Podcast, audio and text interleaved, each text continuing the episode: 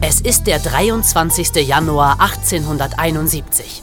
Auf den zerklüfteten Hügeln am Rande der Wüste bei Luxor sucht der junge Ägypter Ahmed Abd el-Rasul nach seiner entlaufenen Ziege. Plötzlich stößt er auf einen tiefen, senkrechten Schacht im Felsboden. Ist seine Ziege vielleicht dort hineingefallen? Kurz entschlossen klettert er in den Schacht hinunter. Und als er am Grund ankommt, traut er seinen Augen nicht.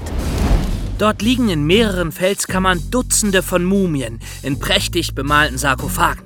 Dazu Kunstwerke, Schmuckstücke, Gold und Edelsteine, die im Schein von Ahmeds Fackel glitzern. Hier ruhen die Mumien der bedeutendsten Pharaonen des alten Ägypten. Und seit 3000 Jahren hat sie kein menschliches Auge mehr erblickt. Eine so wichtige Entdeckung gehört niemals dem Finder, sondern der gesamten Menschheit. Aber Ahmed und seine Brüder Mohammed und Hussein halten das Mumienversteck geheim und beginnen damit, die Kostbarkeiten Stück für Stück zu verkaufen. Das geht fast zehn Jahre lang gut, bis die Behörden Verdacht schöpfen, weil immer mehr wertvolle Artefakte auf dem Schwarzmarkt auftauchen. Die Polizei kann die Spur bis zu den Abd el-Rasul-Brüdern zurückverfolgen, aber sie findet keine Beweise.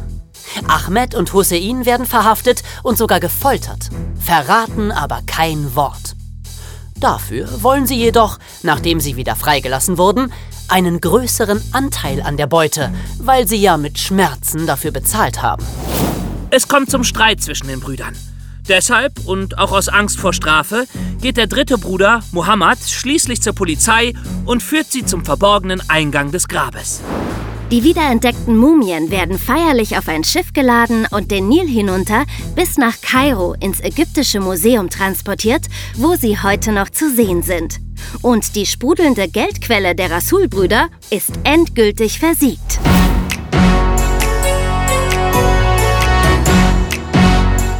In diesem Podcast erzählen wir euch vieles über die Hintergründe zu den größten Kriminalfällen aus der Geschichte. Aber traut ihr euch, dieses Verbrechen auch leibhaftig mitzuerleben? Wir haben das nämlich schon getan. Hört euch auf jeden Fall auch die dazugehörigen Hörspiele an. Erwischt! Alle Folgen, überall wo es Hörspiele gibt, im Stream und auf CD. Seid gegrüßt, ehrwürdige Hörerinnen und Hörer. Hier empfangen euch wieder Jonas, David und Emma. Ja, heute machen wir eine sehr, sehr weite Zeitreise, nämlich 3000 Jahre zurück ins alte Ägypten. Wobei, wenn man es ganz genau nehmen will, muss man eigentlich sagen 5000 bis 2000 Jahre zurück. Oh, ja, David. Ja, denn das ägyptische Reich war nicht nur eine der ersten Hochkulturen der Geschichte, mhm. sondern auch die langlebigste überhaupt. Es bestand fast 3000 Jahre lang, bis zum Jahr 30 vor Christus.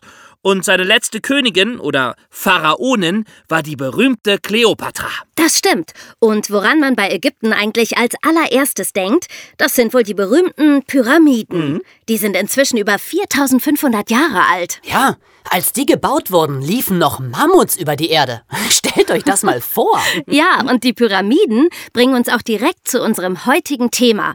Denn viele Leute wissen gar nicht, wozu diese Dinge eigentlich gedacht waren. Eine Pyramide ist nämlich nichts anderes als ein riesengroßes Grab. Ja. Genau. So groß wie ein Hochhaus. Aber nur Platz für eine einzige Person, nämlich den Pharao. Dessen Mumie lag irgendwo in der Mitte der Pyramide, umgeben von unglaublichen Schätzen.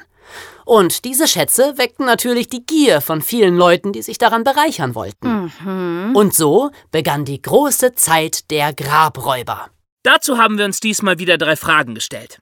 Erstens wollten wir etwas mehr über die Geschichte der Grabräuber erfahren.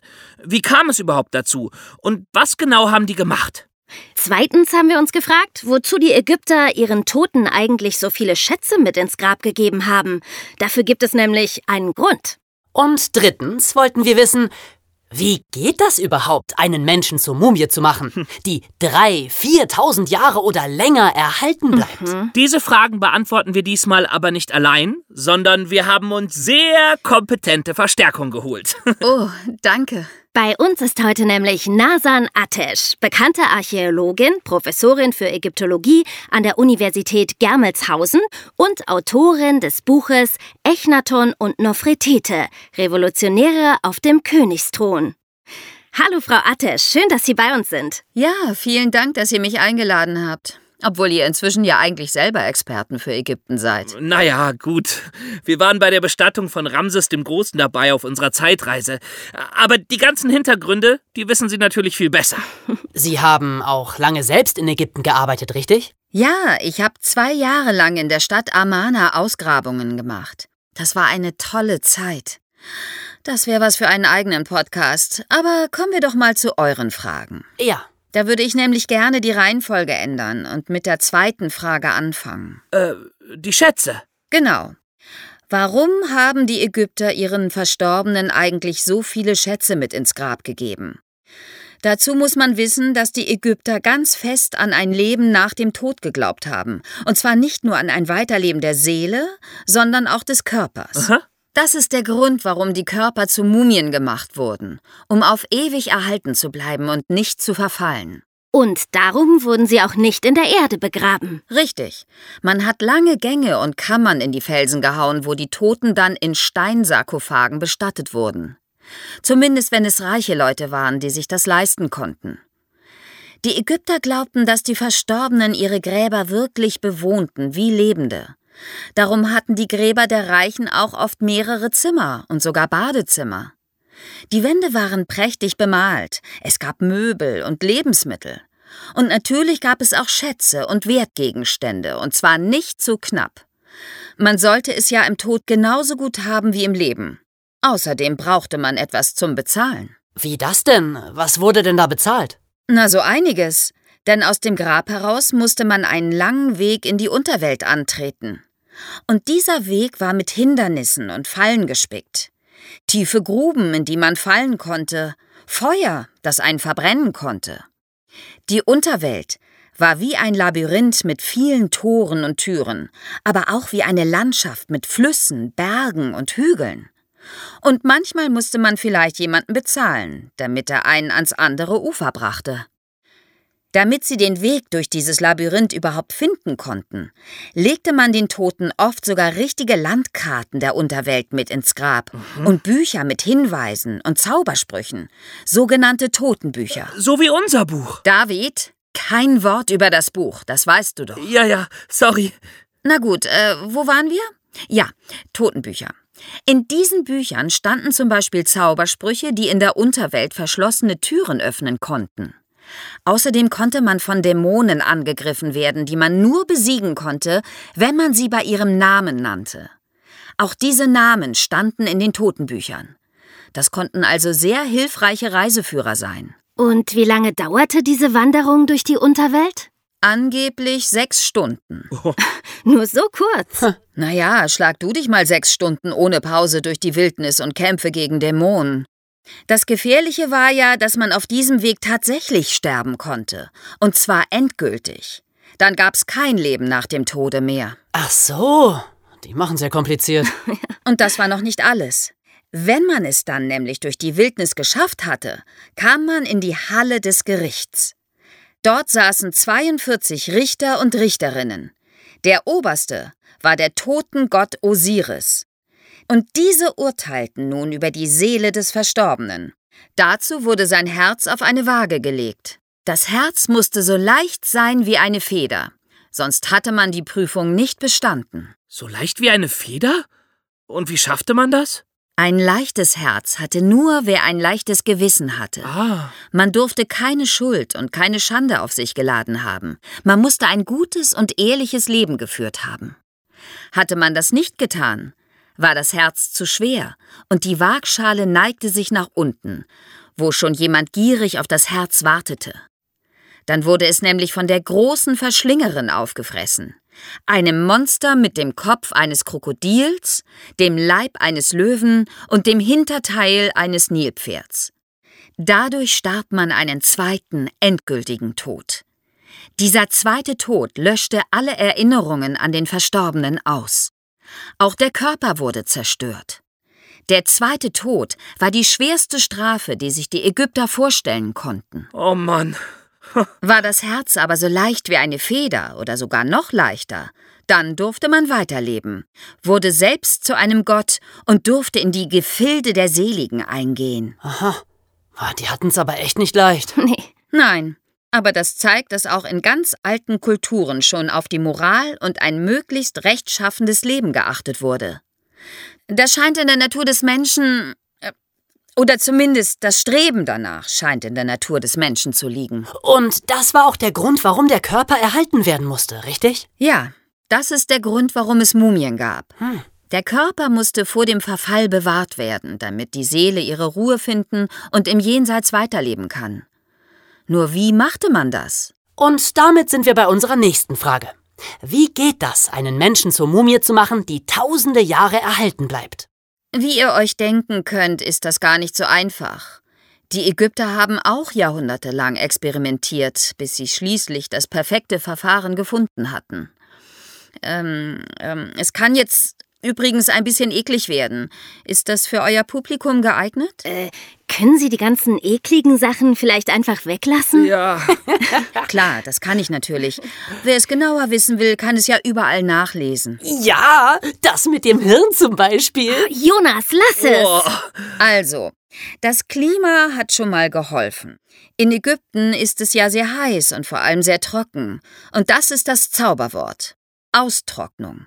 Ihr kennt das Prinzip von Trockenobst. So kann man auch Früchte sehr lange haltbar machen. Ist das jetzt schon der eklige Teil? Jonas, Was? Auch die Körper der Verstorbenen wurden getrocknet. Dazu wurden sie über einen Monat lang in Salz eingelegt. Salz nimmt große Mengen an Feuchtigkeit auf. Das ging aber nur dann, wenn die Organe vorher entfernt wurden. Die wurden separat in Salz eingelegt und getrocknet. Später im Grab wurden sie dann in speziellen Krügen neben den Sarg der Mumie gestellt. Nur ein Organ verblieb im Körper. Könnt ihr euch denken, welches? Ähm, wahrscheinlich das Herz. Denn das brauchte der Tote ja später noch, damit es gewogen werden konnte. Genau. Gut. So. Nach circa fünf Wochen war die Trocknung im Salz abgeschlossen. Nun wurde der Körper gesalbt. Das heißt mit speziellen Ölen, Harz oder Bienenwachs eingerieben und übergossen. Dadurch wurde die ausgetrocknete Haut wieder geschmeidig. Der Körper wurde mit Füllmaterial ausgestopft, zum Beispiel mit Sägespänen, Salzpäckchen, aber auch mit Gewürzen oder Weihrauch. Und schließlich wurde der Körper mit Leinenbinden umwickelt. Und zwar in vielen Lagen, teilweise bis zu 35. Das Bandagieren war ein sehr feierliches Ritual, bei dem meistens ein Priester anwesend war. Dieser Priester trug die Maske eines Schakals. Wow. Er symbolisierte nämlich den Gott Anubis, den Gott der Mumifizierung. Und der sah aus wie ein Mensch mit Schakalkopf. Den habt ihr bestimmt schon mal auf Bildern gesehen. Äh, nicht nur auf Bildern. Zwischen die Bandagen wurden noch viele magische Amulette aus kostbaren Materialien eingewickelt, als Schutz vor Dämonen. Am Schluss wurden die Bandagen mit Harz zusammengeklebt. Das Bandagieren konnte bis zu 15 Tage dauern. Die gesamte Dauer der Mumifizierung lag bei etwa 70 Tagen. Aber dafür waren sie dann auch tausende von Jahren haltbar. Ja, und die trockene Luft in den Grabkammern war dafür auch sehr gut. Aber genauso schnell können sie auch zerstört werden, wenn sie falsch gelagert werden. Ihr habt ja am Anfang von der Entdeckung der Königsmumien erzählt. Da war auch die Mumie von Ramses II. dabei. Und die wurde im Museum so schlecht gelagert, dass sie von Pilzen und Bakterien befallen wurde und aufwendig restauriert werden musste, um sich nicht völlig aufzulösen. das heißt, die Archäologen, die Sie eigentlich retten wollten, hätten Sie fast zerstört. Ja, leider. Auch Archäologen machen Fehler. Ja. Jedenfalls, heute liegen die Mumien im Ägyptischen Museum in Glasvitrinen, wo computergesteuert rund um die Uhr die richtige Atmosphäre herrscht. Und da liegen sie hoffentlich noch weitere 3000 Jahre. Boah, das ist wirklich voll faszinierend. Ja, und dann wollten wir euch ja auch noch was über die Geschichte des Grabraubes generell erzählen.